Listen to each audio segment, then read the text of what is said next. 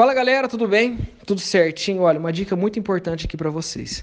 Acabei de sair de mais uma empresa e posso afirmar que uma das mais poderosas estratégias de vendas, de atração de clientes que vem sendo utilizada hoje em dia é o uso de influenciadores.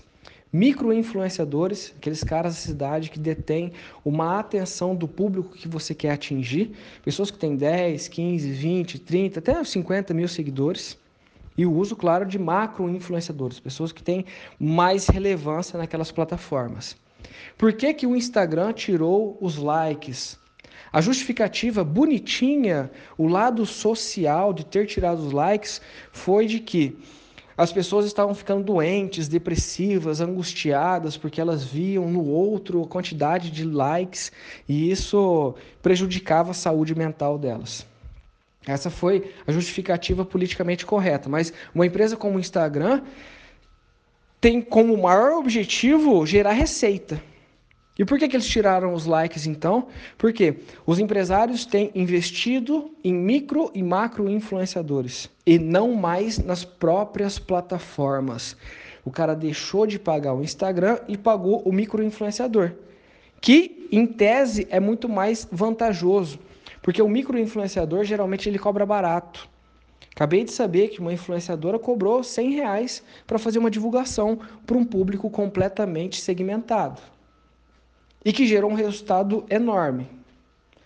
Microinfluenciadores trocam uma divulgação, se for de interesse deles, por permuta, por troca de serviço. E para vocês também vai ser muito vantajoso, porque você vai vender a preço de mercado e vai pagar a preço de custo o que você está oferecendo. Então, primeiro, para você que é um influenciador digital, profissionalize a sua apresentação, porque hoje eu, empresário, não consigo mais avaliar quão relevante você é para o meu público. Eu não consigo ver o teu engajamento mais. Então, como influenciador, você deve comprovar o teu o acompanhamento que as pessoas têm nos teus stories, você deve acompanhar o resultado que você promove para as empresas. Fez uma divulgação, depois você vai lá e fala assim, tá, depois da minha divulgação, quantas pessoas vieram aqui, quanto que você gerou de vendas? E na hora que você for apresentar isso para um potencial cliente, você demonstre comprovadamente esses dados. Isso vai te profissionalizar no mercado como influenciador. E segundo você, que é empresário, mesmo com o fim dos likes, Utilizar influenciadores digitais é uma das principais estratégias de vendas hoje em dia. Então, mapeie quem tem a atenção das pessoas para quem você quer vender, a atenção do teu público-alvo. Faça parceria com influenciadores.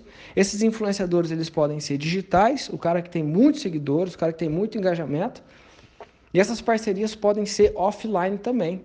Como a gente está acompanhando farmácias de manipulação, fazendo parcerias com médicos que indicam é, é, remédios manipulados. Como você pode ver que personal trainer está fazendo parceria com nutricionista, com loja de suplementação.